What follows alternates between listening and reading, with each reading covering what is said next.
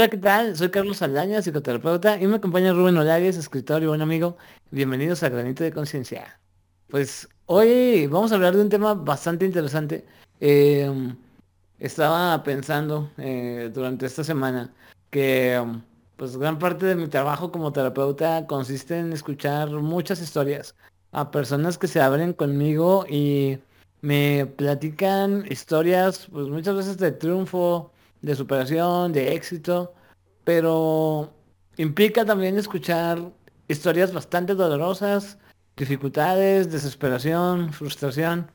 Y pues a veces es algo abrumador escuchar todas estas historias, porque no solamente me toca escuchar cosas felices, pero fíjate, y estaba pensando en esto, Rubén, la lucha, esta lucha precisamente de que viene del dolor, del sufrimiento, para mí representa tal vez una, una cosa mucho más completa, mucho más profunda, incluso que la felicidad en sí.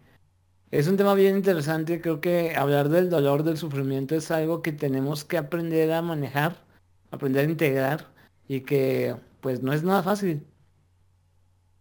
Me parece un tema complejo e interesante y creo que lo que mencionas como a, a comparación el tema de la felicidad y el tema de de cómo se llama de, de, de, la angustia del dolor de la lamentación es porque cuando hay dolor es cuando más vulnerables nos sentimos no y a veces eso tiende a ser a que nos abramos de más o seamos más sinceros. Y creo que por ejemplo si, si, si tú ves como a tu círculo social las personas a las que más cercanas tienes es a las que has visto llorar, ¿no? Es a las que has visto qué les duele, qué inseguridades tienen, que por qué dificultades han pasado. Y es porque de cierta manera, no lo quiero poner tal cual como que se muestran tal y como son, porque también pienso lo opuesto de la felicidad. Bueno, no lo opuesto, sino también como el otro lado de la moneda, lo quise decir de esa manera. Porque también a veces cuando estamos muy felices tenemos como ciertos hábitos más despreocupados que también son son fáciles de ocultar en otras este, etapas de nuestras vidas. Entonces creo que en general es un, tema muy complejo, ¿no? De cómo nos... Habla mucho de cómo nos mostramos a otros, de cómo percibimos la vida, cómo percibimos las situaciones, circunstancias que nos rodean. Y en general es como, como un tema muy padre, ¿no? Y además, fíjate, eh, somos bastante buenos evitando el dolor, ¿no? O sea, creo que como seres humanos este, está este mecanismo inherente, ¿no? De que, si algo duele, como que luchamos rápidamente contra eso, ¿no? O sea, en el momento de que algo nos está lastimando, algo nos genera sufrimiento, dolor, tristeza, angustia, queremos eh, que desaparezca rapidísimo, ¿no? Así como que ya, o sea, ya quiero sentirme bien otra vez, ya quiero estar contento, ya quiero sentirme feliz, ya, ¿por qué no se me quita esto? Este, ah, ¿cuánto se va a tardar en que me, vuelva a sentir como, como me gusta sentirme? Es, es un tema que difícilmente toleramos unas muchas de estas emociones, pero precisamente ahorita hablaste de sentirnos vulnerables. Ese es uno de los sentimientos que más evitamos. Sistemáticamente preferimos sentir cualquier cosa antes de sentirnos así. Entonces, eh, creo que una parte de, trabajar esto es aceptarlo, ¿no? Es no luchar contra, contra este dolor, contra el sufrimiento. Pero la verdad, me se dice muy fácil, pero cuando llega es como un instinto, un reflejo, ¿no? Que quieres quitar la mano del fuego. O sea, figura que es como cuando pones tu mano frente a una llama y que tu, tu mismo cuerpo reacciona de forma involuntaria, ¿no?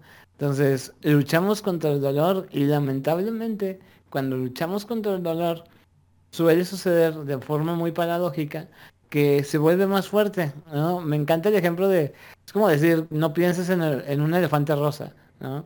Entonces, normalmente cuando decimos esto, eh, no, no quiero pensar en un elefante rosa, desearía nunca haber pensado en un elefante rosa. ¿Por qué no puedo dejar de pensar en un elefante rosa? Lo único que hacemos es fortalecer la imagen, fortalecer el sentimiento, o el pensamiento que estés que te esté generando dolor. Sí, ahorita que mencionas todo eso, se me viene a la mente un video que vi ya hace algunos años de una persona que hace una, una analogía sobre como creo eran cangrejos ermitaños, no recuerdo muy bien porque te digo fue hace algunos años, de que para buscar como su, que es concha, su, su hábitat, el, el cangrejo ermitaño o esta especie tiene que sentirse incómoda y buscar un lugar más grande. En otras palabras, la analogía va de que si no te incomodas, no crece. Y de ahí la idea como del no pain, no gain, ¿no? Y de que si no estás, este, como con hambre, con necesidad, pues no buscas más, no creces, no aprendes. Y mucha gente te vende esa filosofía, pero yo también considero que, que como en todos los extremos son, son son peligrosos, ¿no? Porque también eso se puede interpretar, por ejemplo, a relaciones. Y la otra vez vi un post que, que no estoy muy seguro de si era un meme o una anécdota de una persona que, que, que no podía sentir atracción y amor hacia una persona si no había como conflicto, si no había celos, si no había ciertas cosas que en realidad son malas para una relación. Pero a veces que, que si no hay esos conflictos la gente de cierta manera piensa que las cosas no, no están en movimiento. Y no sé, se me hace muy interesante eso también, ¿no? Sí, de hecho, hoy acabo de subir un meme a, mi página de que cuando te va muy bien tres días seguidos, ¿no? Y empiezas a decir como que es un sospechoso. Sí, o sea, sí. a veces nos acostumbramos tanto eh, al problema, a los problemas, ¿no? A las situaciones que pareciera que tienen que estar presentes para estar bien. Pero bueno, eh, sí es interesante, ¿no? Ver cómo algunas personas, tal vez de forma eh, inconsciente, los van generando, pues es su forma de, entender el mundo, ¿no? Pero bueno, el, dolor al fin y al cabo, pues sí forma parte del mundo y creo que debemos tener una visión mucho más completa al respecto, ¿no? O sea, eh, a veces nos enfocamos mucho precisamente en estar bien, en, estar felices, en estar contentos. Para mucha gente se convierte como un objetivo de vida, ¿no? Que yo quiero ser feliz, ¿sí? Y pues está, está genial. La felicidad es una emoción muy bonita, pasar, sentirla, estar en un momento de felicidad está genial, pero no es todo en la vida. La verdad es que los momentos de dolor, de sufrimiento, como bien lo mencionas en esta analogía de los cangrejos, o sea, forman un, eh, una parte fundamental o quizá vital para poder crecer y, desarrollar aspectos que sin eso, sin ese panorama completo, ¿no? Eh, sería imposible, te quedarías siempre donde mismo o simplemente eh, te estancarías, ¿no? O sea, creo que a una felicidad, una felicidad constante te hablaría de que te está faltando un reto, ¿no? Sí, y ahorita que hablas de los retos, ah, ah, se me viene a la mente un tema que, me apasiona mucho eh, en cuanto a narrativa. Y, y es en cuanto a la mitología que tenemos de este lado del mundo. Tú puedes ver muchas referencias de del amanecer, ¿no? De que en el momento más oscuro, después viene el amanecer, ¿no? Después del reto, del sufrimiento, viene como algo glorioso, ¿no? La, la, forma más pura del héroe.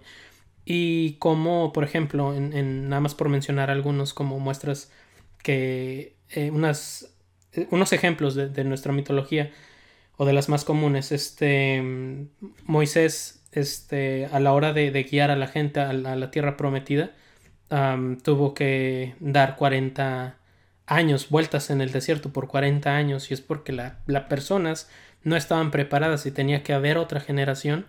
Y hubo ese, ese periodo de prueba, ¿no? Y se menciona mucho como prueba, desierto, reto.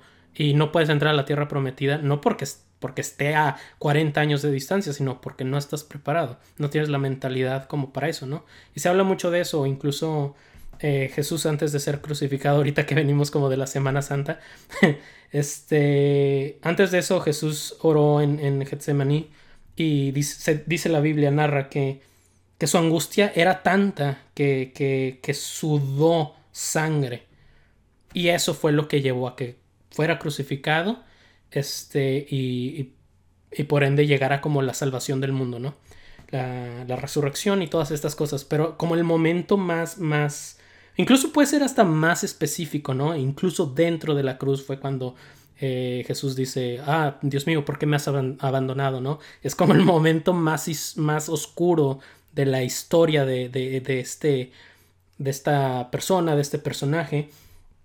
Y, lo vemos incluso como nuestra cultura, ¿no? Y, y, se, nos, se nos graba, ¿no? Tú ve cualquier narrativa occidental y en el momento más trágico de la historia es cuando el héroe está a punto de evolucionar. Perdió al mejor amigo, mataron al perrito de la historia, X cosa, ¿no?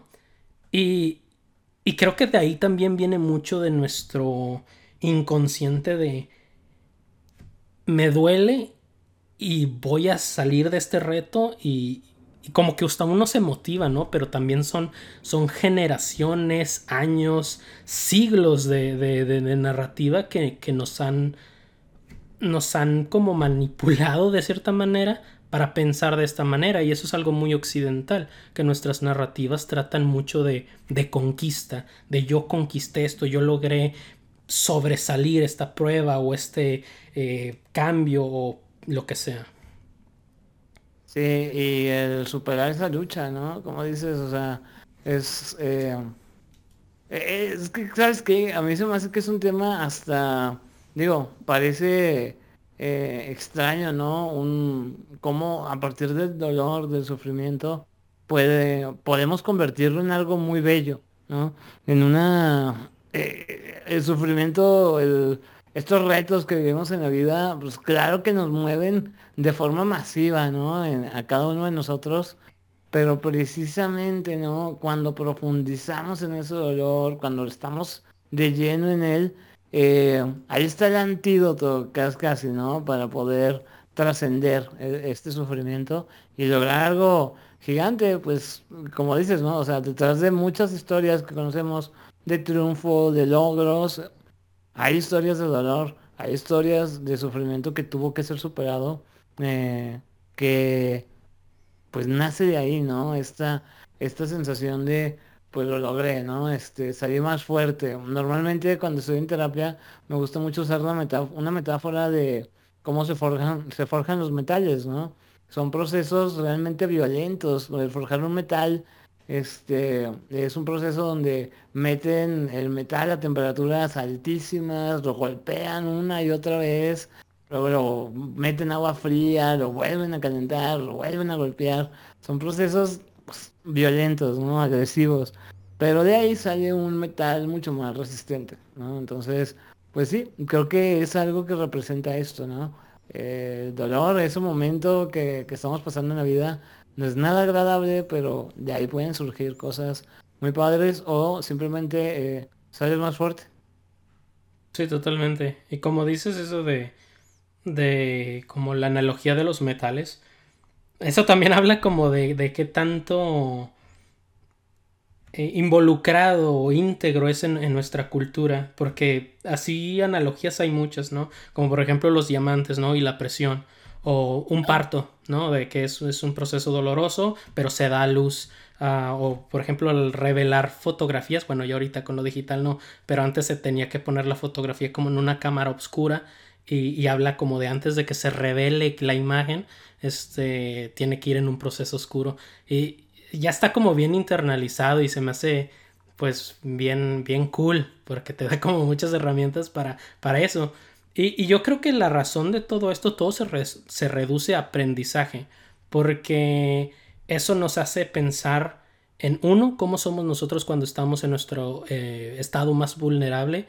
Dos, pues, ¿qué, ¿qué, nos deja esta situación y qué hacer como en una situación similar? O qué hacer en el caso de que un, un, un familiar, amigo, conocido esté en una situación similar y, por ende nos hace como más empáticos, ¿no? Y por ende también vemos esa como mejora en nuestra calidad como personas, porque a base del dolor muchas veces entendemos cómo, cómo está la otra persona, ¿no? Y empezamos a ser más empáticos.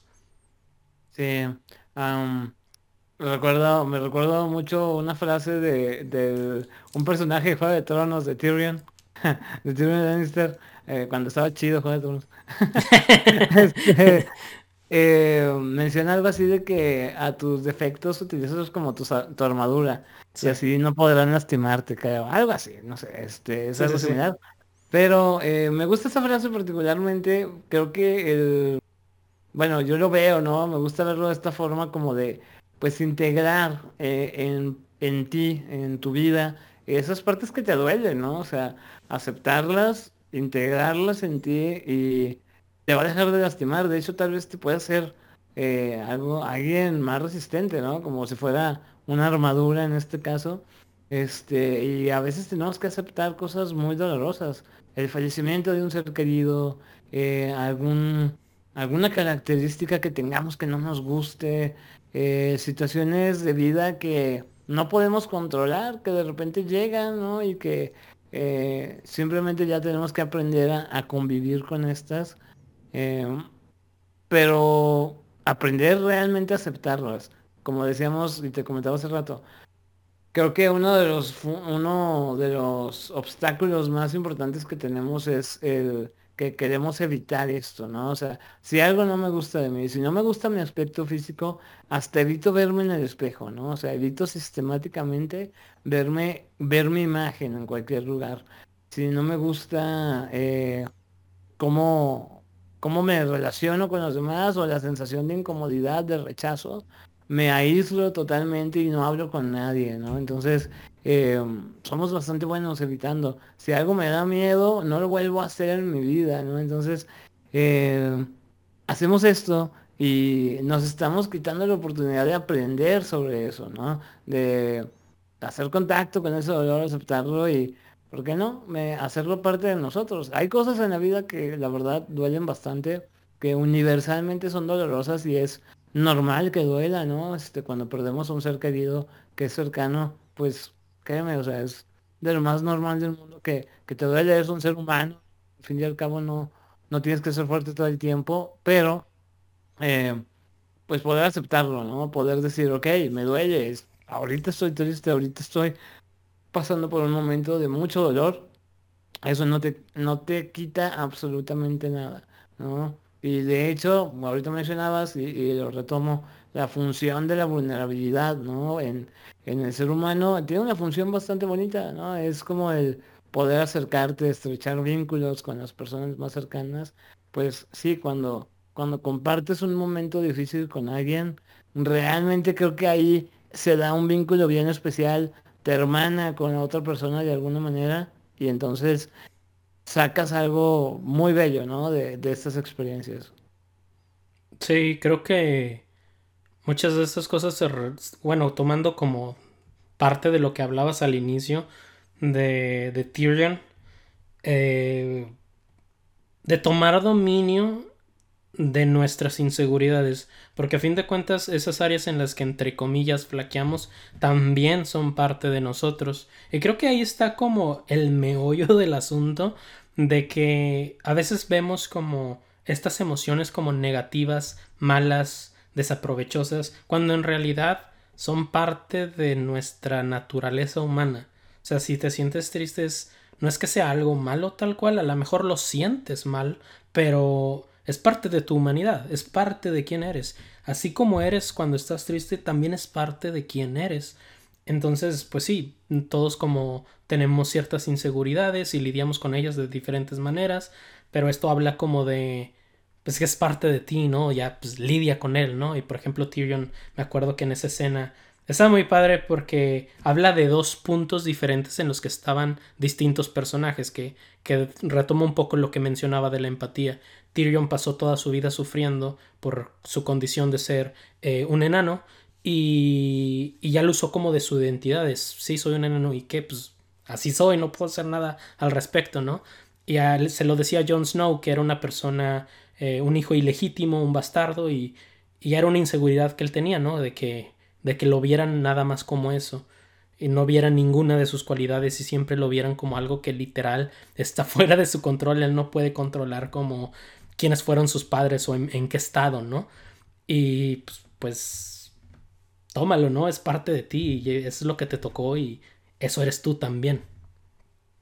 Sí, exactamente, o sea, integrarlo como una parte de ti, una parte dolorosa, claro, ¿no? O sea, tal vez no va a dejar de doler, no va a dejar de ser difícil lidiar con eso todos los días, pero al fin y al cabo es algo que te puede ayudar también, ¿no? Porque no verlo como algo que, este, pues si forma parte de mí lo puedo, lo puedo utilizar de alguna forma. Y a mí se me hace que una de las formas más padres de utilizarlo es conectando, te hace conectar con, con otras Sí. personas, ese dolor te hace entender a, alguien más. Y precisamente ahí está la belleza de todo esto, ¿no? O sea, ya el hecho de que tú te puedas poner en el lugar del otro y decir, oye, pues se siente feo y no pasa nada. O sea, hay que aceptarlo, aun cuando se siente feo, aun cuando dé miedo decirlo, ¿no? De que, oye, pues sí, soy, soy una persona que, eh, soy un enano, ¿no? Como Tyrion Lannister, o, mm, no sé, eh, tengo eh, ciertas deficiencias, tengo ciertas cosas que no me gustan de mí. eh, pues a veces da miedo aceptarlo, pero acéptalo aún con miedo, ¿no? Y, y usar, usar esto, entre comillas, usar, pero integrarlo, ¿no? A una parte de ti para que ya no te haga más daño, ¿no? Y puedas hacer las paces con, con esas cuestiones. Eh, ahí es cuando trascendemos el dolor, cuando el dolor ya se convierte en algo más grande, ¿no? Y pues sí, es, es algo que resulta muy, eh, muy, no sé, hasta poético se me hace. Sí, bastante, bastante poético. Creo que este tema es muy importante, especialmente en estos tiempos, que hay muy poca empatía. Es la, vivimos en, como en la generación o en los tiempos en donde más conectados estamos, pero como a nivel tecnológico, ¿no? Todos están a una llamada, pero al mismo tiempo hay muy poca empatía, porque como sociedad sobrevendemos la, la, la felicidad, la alegría, el éxito, y, y a veces no, no tomamos en cuenta el otro lado de la moneda, ¿no? En el, en el que la persona que ahorita está celebrando en su red social porque obtuvo un éxito, uh, tuvo que sufrirla antes. No, no, muchas veces no vemos eso y como resultado no conectamos a un nivel pues emocional, un nivel humano, un nivel de empatía y, juzgamos mucho a las personas que se equivocan, juzgamos demasiado, no conectamos a, con las personas que piensan diferente a nosotros. Y en general creo que, nos falta eso empatía. Y es por porque no queremos cuando tenemos dolor, como mencionabas, uh, lo evitamos o no queremos pensar en eso o sí, tal cual, no, no tocamos y no tenemos el valor de analizar todo ese dolor y aterrizarlo a, a empatía. Y, y hay tantas formas de hacerlo, ¿no? Problemáticas muy severas, muy fuertes, que surgen a, partir de evitar el dolor, como problemas de drogadicción, ¿no? Abuso de sustancias, alcoholismo, eh, adicción a la comida, ¿no? Que es uno que a veces pasa muy desapercibido. Este, de hecho, precisamente hoy platicaba con un paciente al respecto. Este, a veces las cosas que parecen más inocuas o más aceptadas socialmente también pueden ser un método para evitar el dolor, ¿no? Y, y me comentaba este paciente como de una persona eh, que maneja sus emociones a través de la comida y te dice, oye, hoy tengo ganas de comer algo muy rico, probablemente es porque esté triste, ¿no? Y, me quedé pensando y digo, órale, pues sí es cierto, ¿no? O sea, como algo tan sencillo como la comida también puede ser un método para evitar el dolor, para evitar el Sí. sufrimiento y luego terminas haciéndote más daño, ¿no? En, en este tipo de procesos. Eh, hay sustancias que son muy peligrosas, ¿no? Que es muy fácil eh, generar algún tipo de adicción y que pues tal vez durante un momento te quitan esa sensación de malestar y precisamente el que te quiten el dolor, el que te quiten la, no sé, tu visión hacia el dolor, eh, lo vuelve, te puede hacer dependiente emocionalmente de lo que sea, ¿no? O sea, evitamos sistemáticamente a partir de cualquier cosa, literalmente. Entonces, eso es lo que tenemos que tener muy en cuenta y revisar, ¿no? Eh, de manera muy profunda qué estamos haciendo, cómo estamos manejando el dolor, porque quién sabe, tal vez de alguna manera ya estamos evitándolo eh, sin que nos demos cuenta y um, haciendo cosas que al final, en lugar de poder decir, oye, hablar con un amigo y decirle, ¿sabes qué? No me he sentido muy bien, etcétera, empezamos a hacer cosas que terminan lastimándonos más o que simplemente le damos de vuelta, ¿no? A, la situación dolorosa y lo vamos dejando de lado hasta que se vuelve una bomba y pues en algún punto va a estallar. Sí, totalmente. Y lo que pasa es que en el momento es tan abrumador el sentimiento de dolor, de que tu mente está pensando en el problema, tu cuerpo está sintiendo como estragos físicos y el dolor es intenso. Y, y en ese momento no, no ves nada más que el dolor. Y es muy fácil perder el control de, de nuestros pensamientos y como resultado pues uno acaba abrumándose y por eso tiende a decir me voy a distraer. Y, no es que tenga algo de malo tal cual el buscar distracciones, pero el, evitar el problema eh, sí puede llegar a ser grave, ¿no? Por ejemplo, hace poco yo tenía una conversación acerca de, de si el tiempo sanaba o no sanaba las cosas. Y yo decía que, que, el tiempo en sí no hacía nada. A lo mejor el tiempo puede hacer que, que te olvides del problema, pero eso no va a solucionar el problema. El problema va a seguir ahí. Y, y si la razón del por qué quieres dejárselo al tiempo es muy posible porque no estás llevando bien no estás llevando de una manera eficiente tu proceso de sanación. Sí, y pues mira, a mí también me gusta pensar que cada persona tiene un ritmo, un tiempo. Definitivamente creo que a veces no tenemos la capacidad de verlo porque no estamos listos, ¿no? Este, eh, podemos voltear hacia atrás y, decir, no manches, ¿cómo no lo vi antes, no? ¿Cómo, ¿Cómo no me di cuenta que estaba manejando mal esto?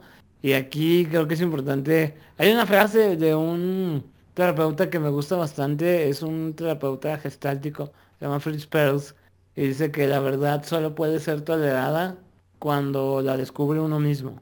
O sea, eh, y creo que incluso pues, la verdad solamente puede ser aceptada, ¿no? Cuando la descubres tú mismo. Cuando tú mismo le puedes poner palabras a lo que sientes. Tal vez alguna persona pueda llegar y te pueda decir, oye, estás haciendo mal esto, eh", y sea verdad, una verdad absoluta. Pero si tú no estás listo para verlo, eh, vas a rechazar eso, ¿no? Lo vas, lo vas a dejar de lado, vas a decir, ah, no es cierto, y así. Entonces, la verdad, creo que aquí tenemos que ser muy receptivos con nosotros mismos. Eh, darnos ese, esa oportunidad de darnos ese clavado hacia adentro, ¿no? Y, pues empezar a, a, checar qué está pasando. Cuando te das esa oportunidad, creo que puedes descubrirlo, ¿no? Pero a veces tiene que pasar, tiene que, tienen que pasar varias cosas para, para tomar conciencia, para que le puedas poner palabras precisamente a ese dolor. Sí, totalmente. Qué, qué perrona frase, ¿eh? se la recomiendo. Sí, estoy en padre. Este, y creo que lo que dices es, es como cuestión de perspectiva, ¿no? Muchas veces no llevamos ese, ese, o no llegamos a esa verdad, o no llevamos ese proceso de sanación de la manera más eficiente, precisamente porque lo estamos haciendo solos porque no estamos acudiendo a un amigo. Nos falta esa perspectiva, ¿no? Y no nos damos la oportunidad de descubrirla por, por eso, ¿no? Y de ahí la importancia como de, de tener ayuda profesional, de tener ayuda, de, pues sí, de, de, buscar ayuda. Sí, sí, así es.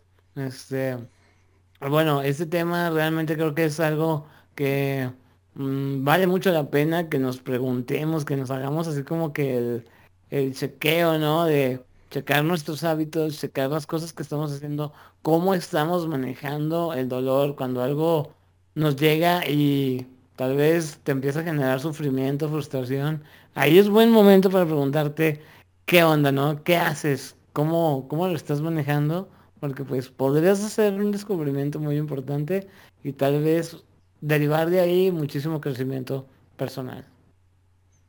Sí. Bueno, pues conclusiones.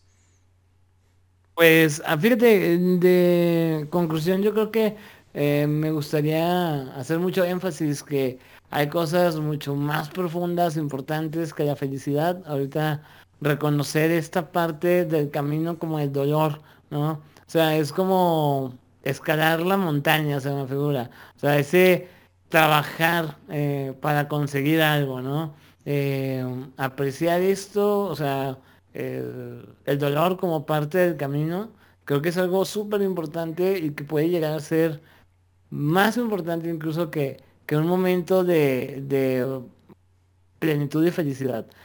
Los momentos de felicidad llegan tal vez después de un momento de sufrimiento, entonces darte la oportunidad de profundizar en ese dolor, profundizar en el sufrimiento, puede ser el antídoto que te lleve a esos momentos que a veces anhelamos con mucha, eh, con, mucho fervor, ¿no? Totalmente de acuerdo. Eh, creo que es cuestión de, balance, ¿no? A veces nos enfocamos mucho en el lado de la moneda brillante, ¿no? A la felicidad, la alegría, el éxito, pero es parte de, ¿no? Esto también pasará y es, es parte de la vida. Hay tiempo para, para bailar al ritmo del salterio y hay tiempo para tirar en deche. Y pues bueno, llegar a ese balance, pues nada más se logra, pues, ya saben, teniendo un granito de conciencia.